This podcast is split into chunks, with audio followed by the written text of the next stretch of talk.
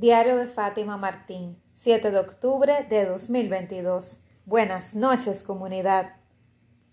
No solo de talento, vive el hombre. Hola, ¿qué tal estás? Espero que súper bien. Bienvenido, bienvenida a este tu podcast diario. Hoy vengo en un momento que no es la hora cero. Quise hoy pasar más temprano para poder tomarme mi tiempo, aunque no tengo pretensiones de que el episodio de hoy sea largo pero quise venir, ¿verdad? Un poco más temprano para no tener la presión.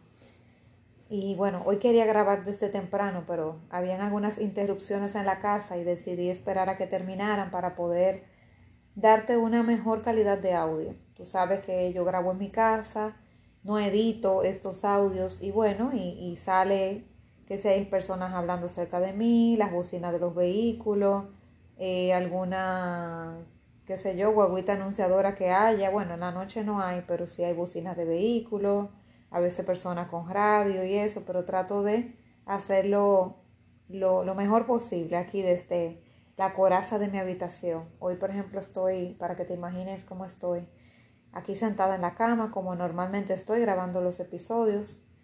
Con, estoy en, en, prácticamente en penumbra, o sea, tengo solamente la luz de la computadora que se refleja a lo lejos, pero todas las luces de la habitación apagadas. Ya llevo unas horas así y uff, como que me quiero quedar así como íntima, aunque tengo que seguir trabajando en la landing page de, del curso de propósito de vida y creencia limitante, entonces voy a tener que encender las luces, pero he decidido darme este espacio de estar estas horas. Estoy desde las seis y pico de la tarde, porque la noche está cayendo más temprano ya estamos pasando, ya estamos en otoño y la temporada cambió y ya a las 6 de la tarde ya se está haciendo de noche.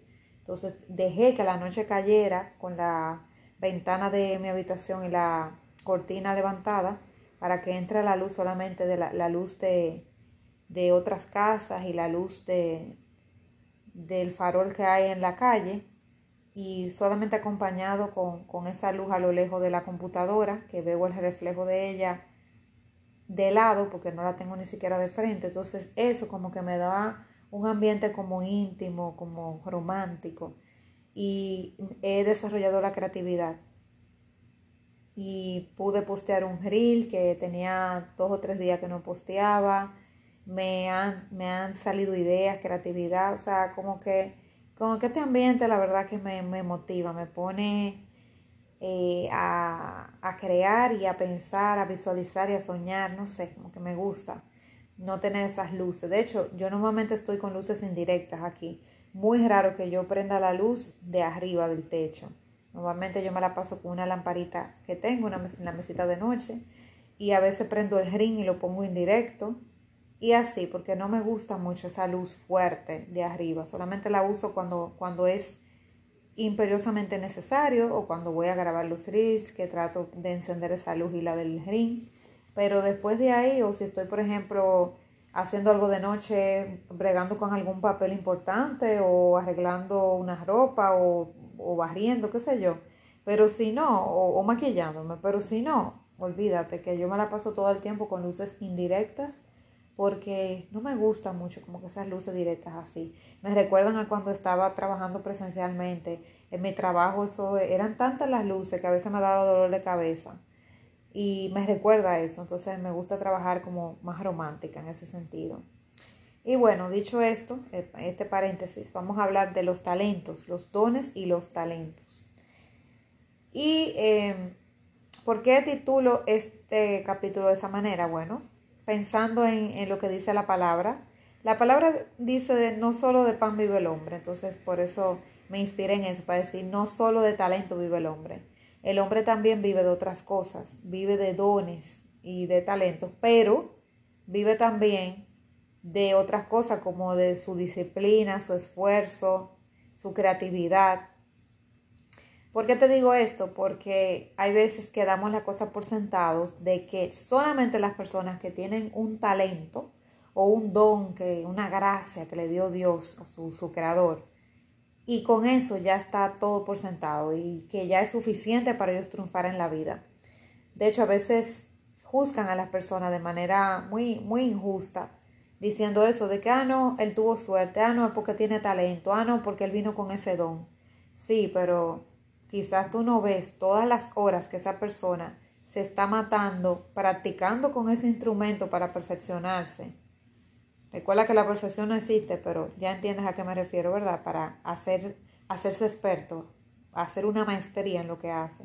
No lo ven las horas que, que dura dedicándole a ese proyecto, a ese instrumento, a esa voz, que también es un instrumento, calentando, cantando, yendo a otro nivel, practicando, eh, a ese nadador eh, o ese atleta en, las ramas que sea de cualquier deporte, las horas que dura practicando diarias.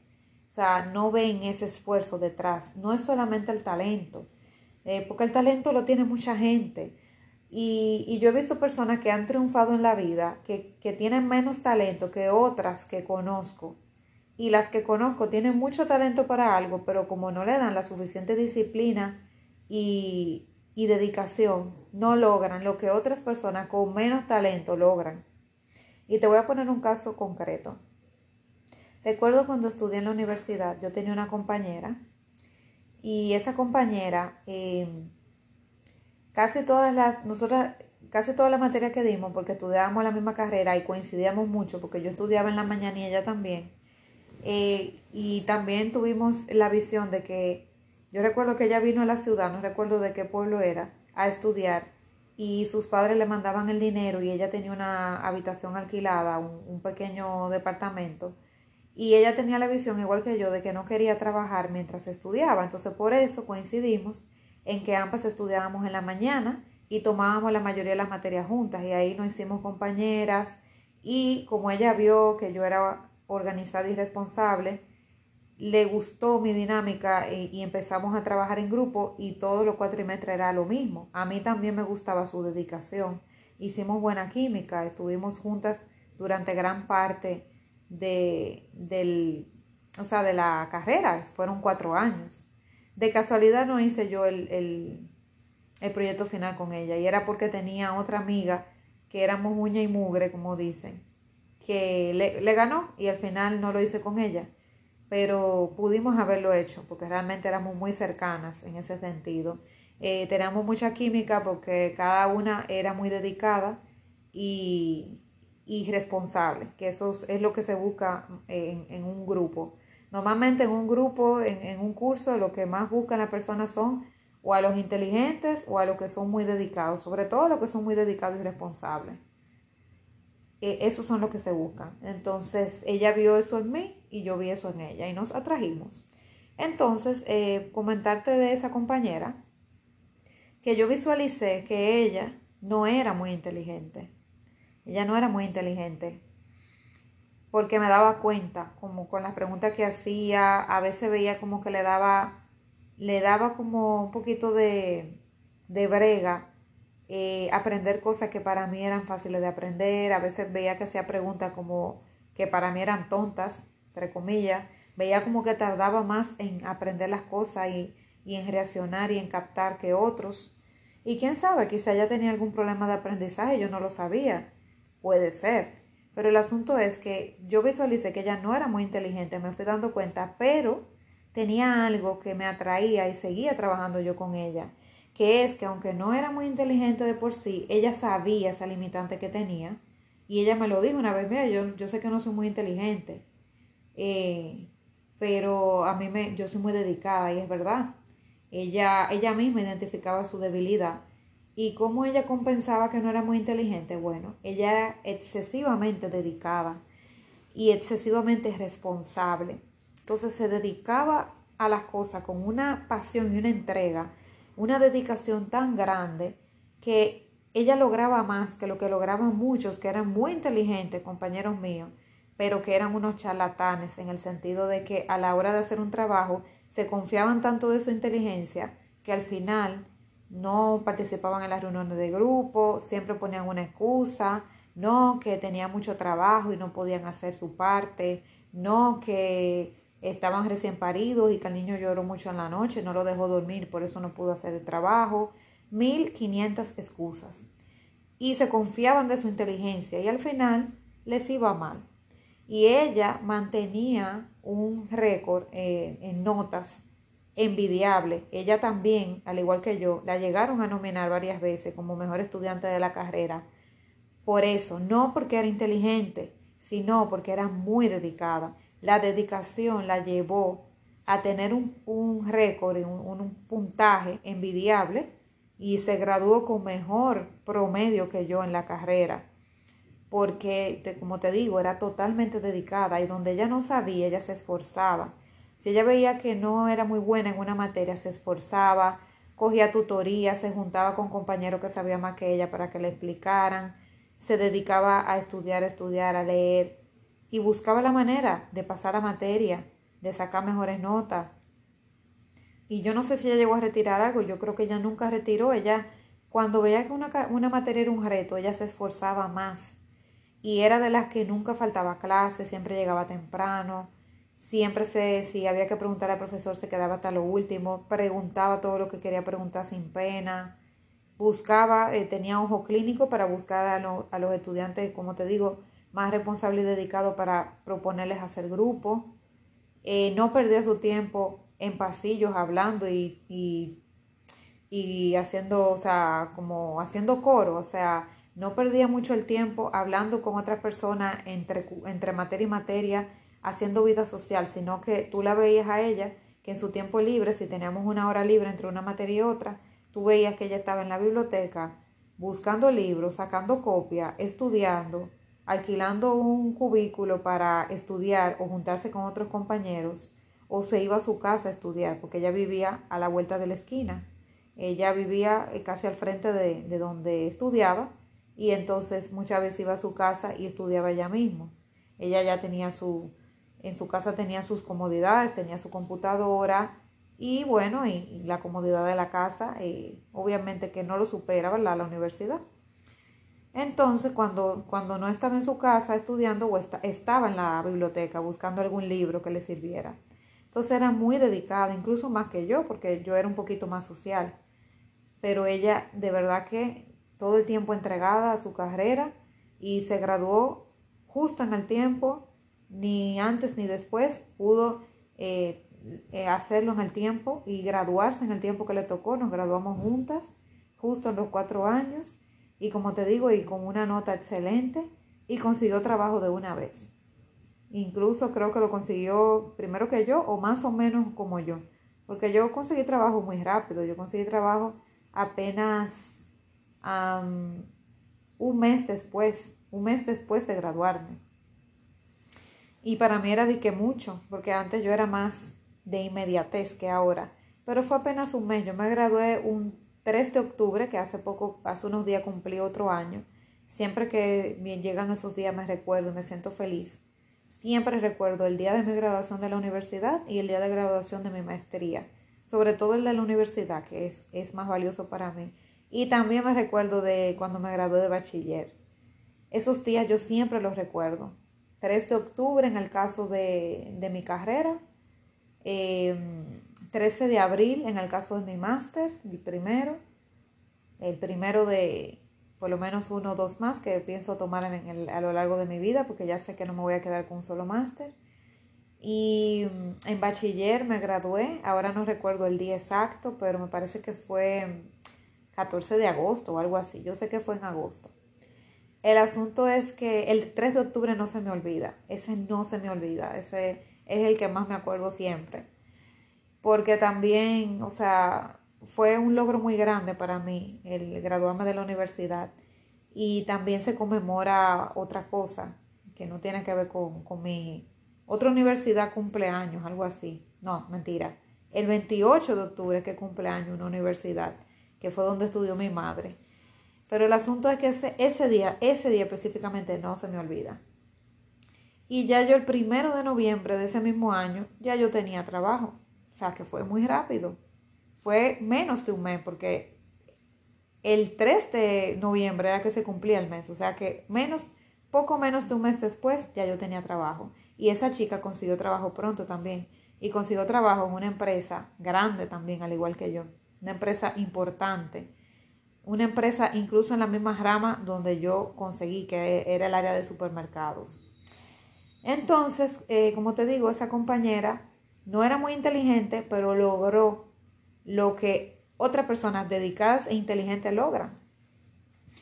En mi caso, yo me considero una persona inteligente, pero sé que si yo no hubiera trabajado con la disciplina de estudio y no hubiera trabajado con la dedicación, yo no hubiera logrado eh, todo eso que logré. Porque he visto casos de personas que son muy inteligentes y solamente cuentan con su inteligencia y no, no logran nada. Yo recuerdo que, por ejemplo, en el colegio había un chico que casi siempre pasa eso. Los que son los payasos, los payasos del curso, que se ganan ese título, ese muchacho era un payaso del curso. Pero ese muchacho yo me di cuenta que era sumamente inteligente. Si él hubiera utilizado esa inteligencia eh, a su favor, con un poco de disciplina y dedicación, estaría volando bajito hoy. Y aunque el día de hoy yo no hablo con él, sí supe que, porque la vida te da los mensajes, tú te das cuenta de alguna manera. Supe que ese muchacho, porque recuerdo, bueno, te voy a decir cómo me di cuenta que era inteligente. Porque se hacen pasar por payaso para llamar la atención, pero la verdad es que son muy inteligentes. No he conocido un payaso del curso que no sea inteligente. Y este chico particularmente que te comento, yo recuerdo que hubo un examen de matemática o algo así, no recuerdo, donde a todo el mundo le fue mal y la mejor nota la sacó él. Porque él, cuando una materia le gustaba, se dedicaba y eran pocas, fueron muy pocas en el bachillerato que, que, él, que a él le gustaban, pero las pocas que le gustaban se dedicaba de una manera que sin estudiar sacaba la mejor nota del curso. Y en ese entonces no teníamos el asunto de tener los celulares inteligentes para sacarlo en clase ni nada. Eh, la única manera de tú hacerte ese, nosotros le decimos archivo, cuando tú te haces un papelito o algo con una información, la única manera de hacerte tu chivo, no sé cómo le dicen en tu país, déjamelo en los comentarios, es si tú lo escribes en tu mano, te metes un papelito en, el, en un bolsillo, lo escribes atrás de la calculadora, lo escribes en la butaca, pero no había posibilidad de, no habían esos celulares, smartphones, ni esos eh, los relojes, los smartwatch. Entonces era más difícil. Entonces se nota que de verdad ese muchacho se dedicó y pasó, varias veces llegó a pasar materias con la mejor nota de la clase. Y los profesores se lo decían, wow, tú si eres brillante, si tú hubieras usado esa payasería eh, para tu, o sea, eh, esa, perdón, esa inteligencia y dejar esa payasería a un lado y usar esa inteligencia, le hubiera metido un poco de disciplina, tú llegarías lejos. Algo así le dijo una profesora en tono de broma, pero yo no entendí eso, porque yo también estaba muy joven y no estaba muy atenta a eso, pero ahora entiendo, y es verdad lo que la profesora dijo. Ese muchacho que te estoy comentando, yo dejé de saber de él, pero supe que él se inscribió en varias universidades y en, y en varias universidades tuvo que, o sea, lo retiraron por baja calificación. Llegó un momento que le iba tan mal en la universidad que lo sacaban, lo expulsaban. Yo creo que él empezó en mi universidad a estudiar una carrera y fue rodando universidad por universidad. Y ya llegó el punto que tenía como 25, 27 años y todavía no se había graduado. No sé en qué habrá quedado. Yo creo que sí, que ya se graduó, ya se graduó. Creo que fue alguna ingeniería o algo así. Pero una carrera que es de cuatro años, a él le costó ocho o diez años poderla terminar. Y yo sé que no fue por falta de inteligencia, fue por falta de disciplina y dedicación de su parte. Entonces es triste ver eso, lo que a él le tomó diez años por su falta de dedicación, le pudo haber tomado cuatro o cinco nada más si se hubiera dedicado y hubiera podido en esos diez años hacerse hasta dos másters. Pero perdió tiempo, me imagino que estaba en eso mismo, payaseando, estaba perdiendo el tiempo, seguro que se salía a beber con sus amigos, eh, reprobaba los exámenes porque no, quizá no asistía al examen, o estudiaba el mismo día antes de llegar, luego se lo olvidaba todo. Me imagino que replicó lo mismo que pasaba en el bachillerato, que no se dedicaba, no entregaba las tareas ni a tiempo ni a destiempo, y eso cuando tú llegas a la universidad ya no te lo pasan. Ya los profesores no son tan pasivos como en el colegio, porque a veces él llegó a pasar materias sin prácticamente entregar tareas, pero como le iba mal en bien en el examen final, los profesores lo chanceaban y simplemente le quitaban algo de la calificación, pero de todas maneras pasaba y pasaba con una nota decente, pasaba con ochentas o a veces con noventas. Pero en la universidad la cosa es diferente. Ya ahí no funciona tanto el amiguismo. Te puede funcionar el amiguismo con un profesor en una materia, pero no en el pensión completo. Entonces, si tú no le pones dedicación, si empiezas a, a no asistir, que a llegar tarde, que a no entregar la tarea y, toda, y todo el rollo, los profesores no van a ser tan consecuentes y pasivos contigo. Y ni te digo en un máster. Entonces eso le pasó factura a él. Bien. Entonces mira cómo te puse dos ejemplos de un chico que era muy inteligente, pero para nada de disciplina, ni de persistencia, ni de un norte fijo. Y la otra chica que no era muy inteligente, no fue muy dotada de inteligencia, pero era tan dedicada y tan disciplinada que logró todo lo que quiso en, en tiempo que le correspondía, cosas que un inteligente solamente por su inteligencia no logra. ¿Ves? Entonces, ese es el mensaje de hoy, que no solamente por tener un don o talento, ah, de que yo soy inteligente, ya se da todo por sentado, que yo lo voy a lograr todo. Y no es así. Yo en mi caso, vuelvo y te repito, soy inteligente, me considero una persona inteligente, pero si no hubiera dedicado la disciplina a estudiar, a decir que no cuando me invitaban los amigos a una fiesta porque tenía que estudiar para un examen, a dedicarme a asistir siempre a clases, a sentarme adelante, a preguntar cuando tenía que preguntar, a entregar las tareas religiosamente, a tratar de los errores enmendarlos para que me fuera bien en el próximo examen, a cuando estuviera en un grupo dar lo mejor de mí, si yo no me hubiera dedicado a eso, yo no hubiera, estoy segura, que no hubiera primero terminado en el tiempo establecido de la carrera, hubiera estado todo el tiempo retirando y reprobando materias. Y, y o sea, no hubiera sido, o sea, no me hubiera ido tan bien como me fue. Y no es que yo fui la persona eh, más dedicada del mundo, ni más, ni la que mejor nota sacó, porque hubo gente que por mucho sacó mejor nota que yo, tuvo mejor promedio, yo llegué a retirar materias también porque uno no es, en todas las materias no te van a gustar ni en todas eres bueno. Yo llegué a retirar materias. Pero de todas maneras, a pesar de todo, seguí esforzándome. Y cuando la volví a tomar, me dedicaba de una manera que decía, no, esta es la vencida. Y a la segunda la pasaba.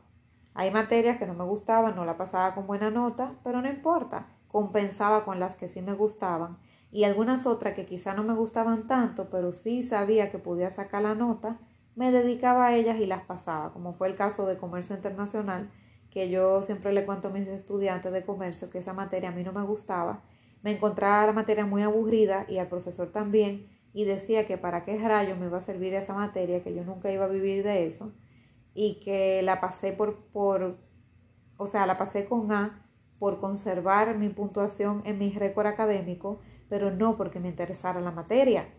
Y el día de hoy, eso es una fuente de ingresos para mí. Entonces siempre dije que no iba a beber de esa agua y que no me interesaba comercio. Y eso es lo que yo, a lo que yo me dedico hoy, aparte del coaching. Comercio internacional. Bien. Así que imagínate, o sea, uno ni siquiera puede decir de esa agua no beberé, pero bueno, ese es otro tema. El asunto es que no te lleves solamente de eso, de que tú tienes un don, un talento. Si tú no lo cultivas, tú no vas a poder tirar para adelante. Si tú, por ejemplo, tienes una voz, una voz envidiable, pero no la cultivas, va a llegar un punto que te vas a quedar atrás. Si tú, por ejemplo, eh, tocas un instrumento mejor que nadie, pero no le das luego esa disciplina de practicarlo, te vas a quedar atrás.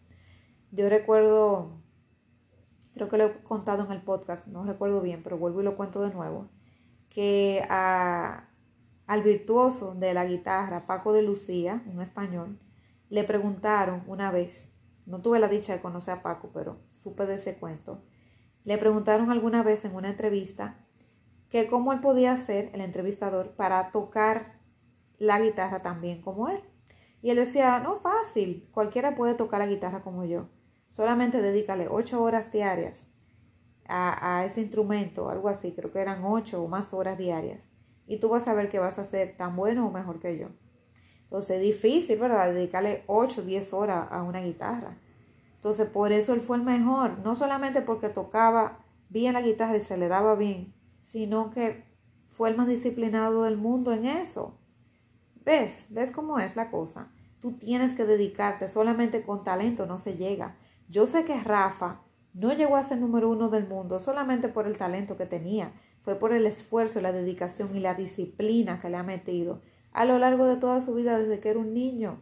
Y así te, puedo comentar sobre Roger Federer, eh, Michael Phelps en el asunto de la natación, Messi, Pelé, bueno, y, cualquier nombre que te puedas imaginar. Detrás de eso hay mucho esfuerzo, disciplina, persistencia, dedicación, aprender de los errores y convertirlo en tus fortalezas. Yo recuerdo que Rafa, eh, Tony, que es, el entrenador de Rafa, su tío, él cuenta que lo ponía a practicar con ambientes, o sea, con pelotas malas, en ambientes donde las canchas estaban en malas condiciones para que aprendiera a jugar en cualquier terreno. Así dice también el padre de, Venus y Serena Williams en, la, en la película, en la película, eh, ahora se me pierde el título, en la película que le dedicaron al padre de las Williams. Él decía también que él expresamente las ponía a practicar en canchas en mal estado, con raquetas y pelotas en mal estado, lloviendo, en las peores condiciones para que ellas fomentaran eso de jugar donde sea y fomentar su carácter. El mismo Rafa, por ejemplo, se hizo tan bueno en, en tierra batida, que al día de hoy sigue siendo el mejor en tierra batida, es porque él aprendió precisamente de la debilidad. Él le costaba eso y se hizo tan bueno, se fue perfeccionando en su debilidad y lo convirtió en fortaleza. Y al día de hoy es el rey de la, reina, de la tierra batida, sobre todo allá en el Roland Garros, en Francia. Y así pasó también con Ayrton Senna, el famoso eh, que fue número uno eh, del Ferrari en los años 90. A Ayrton tampoco lo conocí en vida, pero sí conozco su historia. Y Ayrton, eh, resulta que él, recuerdo que hay una anécdota que decía cuando él era pequeño, que tenía como siete años, algo así, él compitió con otro compañerito, con otro amiguito que también corría carritos cuando pequeño, y ese niño en una competencia que era, eh, empezó a llover y se puso horrible de la lluvia, ese niño le ganó la carrera a Cena. Y Cena eso le marcó mucho. ¿Y qué él hizo? Él empezó a salir a correr cuando llovía. Mientras más fuerte era la tormenta, más salía. Porque él vio esa debilidad que tenía y él decía, no, yo tengo que ser capaz de correr en cualquier ambiente, no importa que sea eh, soleado, que esté haga brisa, que esté lloviendo, yo tengo que ser el mejor. Y empezó a convertir esa debilidad en su fortaleza y llegó el punto, por eso es que él manejaba tan temerario y eso realmente lo llevó a la muerte. Pero él, por ejemplo, nadie le ganaba cuando había un mal, un mal tiempo, porque él aprendió precisamente a correr en ese tipo de ambiente. Esa era su fortaleza. Cuando el ambiente estaba peor, que estaba todo mojado, que había una tormenta, que no se veía nada, ahí estaba Cena de número uno, porque convirtió esa debilidad en su fortaleza. Y no solamente fue el talento, tuvo que dedicarle esfuerzo, tuvo que dedicarle muchas horas de trabajo, mucho sufrir, llorar, em, aceptar bullying porque se burlaban, o sea, de él, eh, de Rafa, de, todos esos que, tuvieron en algún momento alguna situación eh, retadora. Yo recuerdo, yo vi la película también de, mi querido em, Michael Schumacher, también, ex número uno, eh, varias veces, creo que fueron como siete veces, número uno del mundo, también de la escudería Ferrari. Y Michael, em, también Michael, la gente se burlaba de él al principio, eh, creían que él no iba a ser nadie, preferían otras personas por encima de él, pero él demostró que no solamente tenía talento, ese talento, él lo fue, lo fue puliendo, fue convirtiendo su debilidad en fortaleza, fue persistente, hasta que vieron, vieron ese, ese poderío que él tenía, ese arrojo y esa entrega, y la gente empezó a confiar en él, porque al principio no confiaban en él, pero él demostró que de qué estaba hecho y que él tenía las agallas y podía. De hecho, cuando él llegó a Ferrari, él primero estuvo creo que en la escudería Mercedes, y se hizo número uno allá y todo. Y luego entonces, cuando pasó a la Ferrari, el vehículo de Ferrari no era lo suficientemente bueno y él empezó a fallar, a perder carreras, empezaron a perder dinero y se, se cuestionaron incluso sacar a Michael para sustituirlo por otro no recuerdo cuál, que estaba muy de moda en ese momento. No recuerdo si era Barrichello eh, o quién, no recuerdo. Eh, el asunto es que querían sustituirlo. Ah, no era por él, era por, em, por otra persona que era rival de él, que manejaba Mercedes. Y ahora se me escapa el nombre. Eh, Hakkinen, Mika Hakkinen, ahora sí. Creo que lo querían sustituir, a, quitar a, Michael y poner a Hakkinen. Pero Michael tenía un corazón de oro, se ganó a la gente de su equipo, se ganó, eh, em, o sea, con su humanidad, la dedicación que tenía. Él era el primero en llegar, el último en irse, probaba todos los vehículos, se pasaba horas practicando, perfeccionando el vehículo, las fallas que tenía las hacía saber, hasta que no la corregía no se iba del taller. Y bueno, la cosa es que mejoraron mucho los vehículos hasta el punto que él pudo llevar a Ferrari, a la escudería Ferrari, a la número uno. Y cuando entregó, que se retiró, estaba en número uno, él en Ferrari. Él y Barrichello, su compañero de, de, de escudería. Y, y, lo, de, lo de Schumacher no fue dado simplemente por talento. Obviamente tenía talento de más, pero ahí detrás de ese talento había demasiada disciplina, entrega, un corazón de oro, mucha empatía.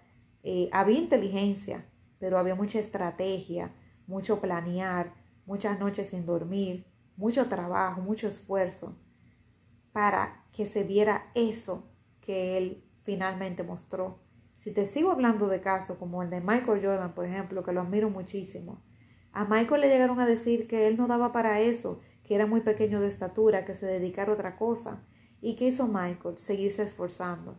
Llegó un punto que luego pudo crecer, eso le ayudó, pero el talento que él tenía y su obsesión con que quería jugar baloncesto como su madre, que donkeaba, Michael lo logró y al final tuvieron que ver ese potencial que tenía y ese talento y se dieron cuenta que era un alma imparable y tuvieron que darle la oportunidad.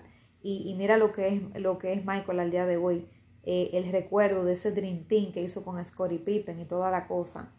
Y, uno de los mejores de la historia sin duda es Michael Jordan en baloncesto.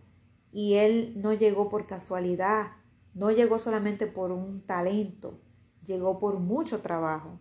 Entonces, si sigo aquí, te sigo mencionando casos de personas exitosas, eh, eh, yo realmente al ver mucho deporte, los, los ejemplos que te estoy dando son con eso, pero te puedo dar ejemplos en, en otras ramas. Pero realmente me quise enfocar en el caso del deporte porque es una manera tangible y que mucha gente ve deporte. Se me ocurre también el caso de Pelé, que yo vi su biografía hace unos meses. Pelé también se tuvo que fajar muchísimo. Eh, él no llegó de, la noche a la mañana, tuvo que enfrentar muchos retos. No, él, él no llegó solo con talento, definitivamente que el talento solamente no sirve para nada. Solamente con talento no se llega, porque en caso de que llegues, va a ser por un tiempo muy corto. Y créeme que te van a desplazar muy pronto a ti y va a llegar una persona con menor talento y te va a superar. Entonces, tienes que trabajar no solamente el talento, sino trabajo duro detrás de esa disciplina para que puedas llegar y sostener en el tiempo lo que estás logrando, que es lo importante, porque lo más fácil no es llegar, lo más, lo más difícil no es llegar, lo más difícil es mantenerse, mantenerse en la cima. Nos vemos mañana, seguro que sí. Un fuerte abrazo.